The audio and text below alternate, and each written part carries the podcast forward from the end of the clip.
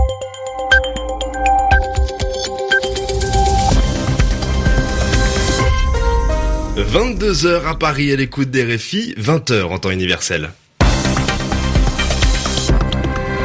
Hugo Lanoé. Bonsoir à toutes et à tous et bienvenue dans votre journal en français facile que j'ai le plaisir de présenter ce soir avec Sylvie Berruet. Bonsoir Sylvie. Bonsoir Hugo, bonsoir à tous. Au sommaire de cette édition, Donald Trump félicite le travail incroyable de la police fédérale américaine après l'arrestation d'un homme dans l'affaire des colis suspects. Deux nouveaux paquets ont été interceptés aujourd'hui. Nous irons ensuite aux Philippines. Après six mois de fermeture à cause de la pollution, l'île paradisiaque de Boracay a rouvert au public aujourd'hui. Nous parlerons euh, ensuite des mesures sécuritaires que le gouvernement français compte prendre pour endiguer, stopper la violence à l'école, avant de s'intéresser à la sortie aujourd'hui d'un jeu vidéo présenté comme le jeu du siècle. Bienvenue à tous. Le journal. Le journal. En français facile. Un homme a donc été arrêté aux États-Unis dans l'affaire des colis suspects. Et oui, euh, Sylvie, une conférence de presse a d'ailleurs eu lieu il y a une heure au ministère de la Justice. Au total, 13 paquets piégés ont été interceptés, saisis par les autorités. Il est trop tôt pour parler des motivations du suspect, a déclaré le chef de la police fédérale. L'homme en question, César Seyok, 56 ans, est connu des services judiciaires. Il a été interpellé en Floride, près de Miami il est inculpé de cinq chefs d'accusation. Il se déplaçait dans une camionnette couverte d'autocollants à la gloire de Donald Trump. Le 45e président des États-Unis salue, félicite les enquêteurs pour leur efficacité. Félicitations à toutes les forces de l'ordre.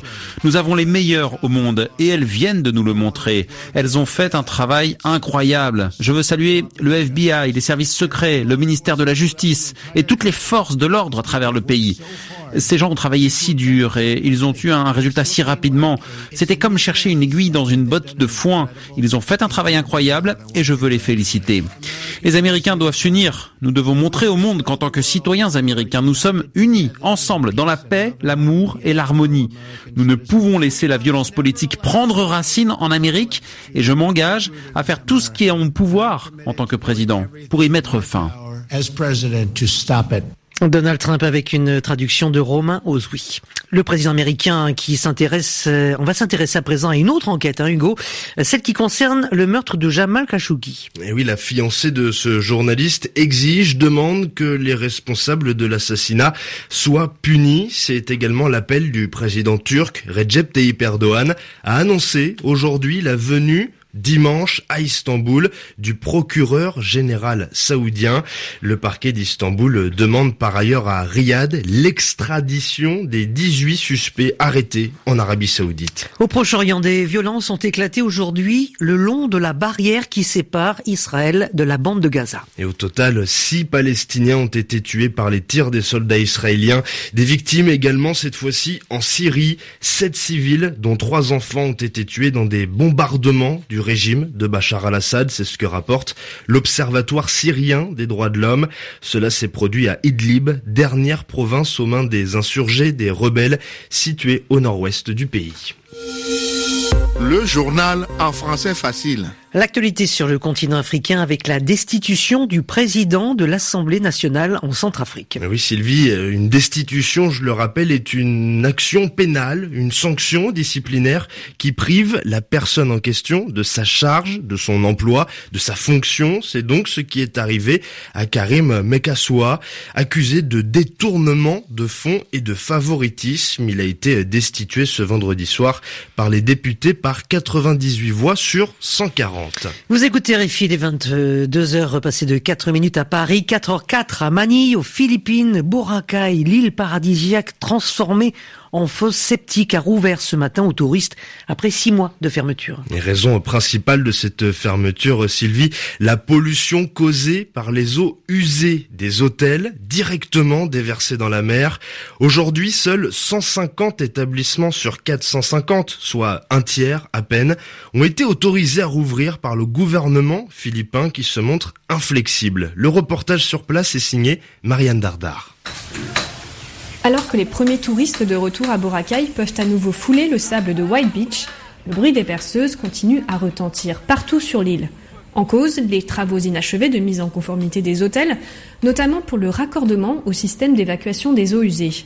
Sur la route principale, les travaux d'élargissement pour laisser place à un nouveau système d'évacuation provoquent des ralentissements.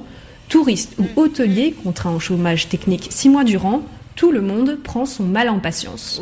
J'ai failli mettre la clé sous la porte. Gila Weinbrunner est propriétaire de l'hôtel Lazy Dog du côté de la plage de Boulabog.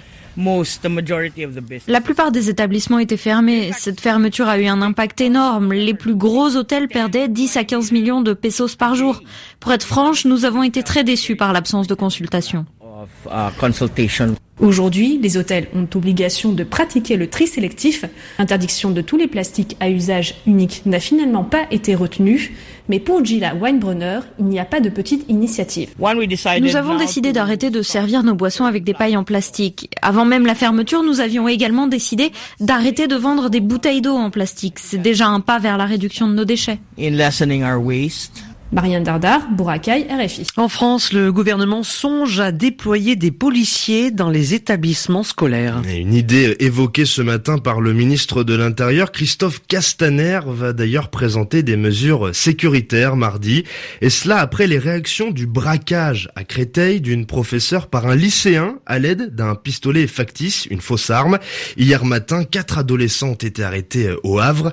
Ils sont eux aussi soupçonnés d'avoir mis en joue, c'est-à-dire pointé leur euh, faux pistolet sur deux enseignants. C'était au début du mois. Les précisions avec Stéphane Genest. C'est dans le cadre d'un conseil stratégique réunissant les ministres de l'Intérieur, de l'Éducation et de la Justice que des mesures fortes ont été évoquées pour renforcer la sécurité dans les établissements scolaires. Parmi elles, la possible présence physique des forces de l'ordre dans les établissements. Concrètement, il y aurait des policiers dans les collèges et les lycées des quartiers qualifiés de difficiles lors de périodes où des tensions pourraient exister et uniquement si le chef d'établissement l'accepte. Le ministre de l'Intérieur souhaite aussi la mise en place de permanences dans les lycées où seront présents policiers ou gendarmes pour créer un dialogue entre les forces de l'ordre et les élèves. Jean-Michel Blanquer, le ministre de l'Éducation nationale, souhaite que les faits d'agression ou d'intimidation soient systématiquement évoqués à la hiérarchie de l'établissement et c'est ce que veulent aussi les professeurs, notamment à la suite du succès sur les réseaux sociaux du hashtag pas de vague où les enseignants partagent leurs expériences passées sous silence par l'administration. Le président de la République avait demandé que tout soit fait pour que les incidents sur des professeurs ne se reproduisent plus. L'ensemble de ces mesures sera présenté mardi prochain en Conseil des ministres. Stéphane Geneste.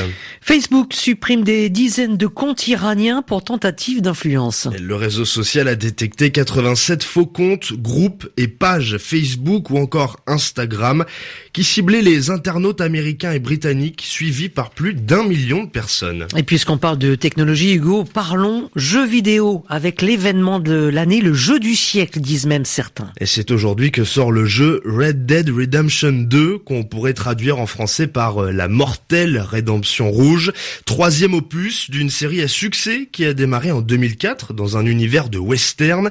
Notre correspondant à New York, Grégoire Pourtier, nous explique pourquoi la sortie de ce jeu est un événement.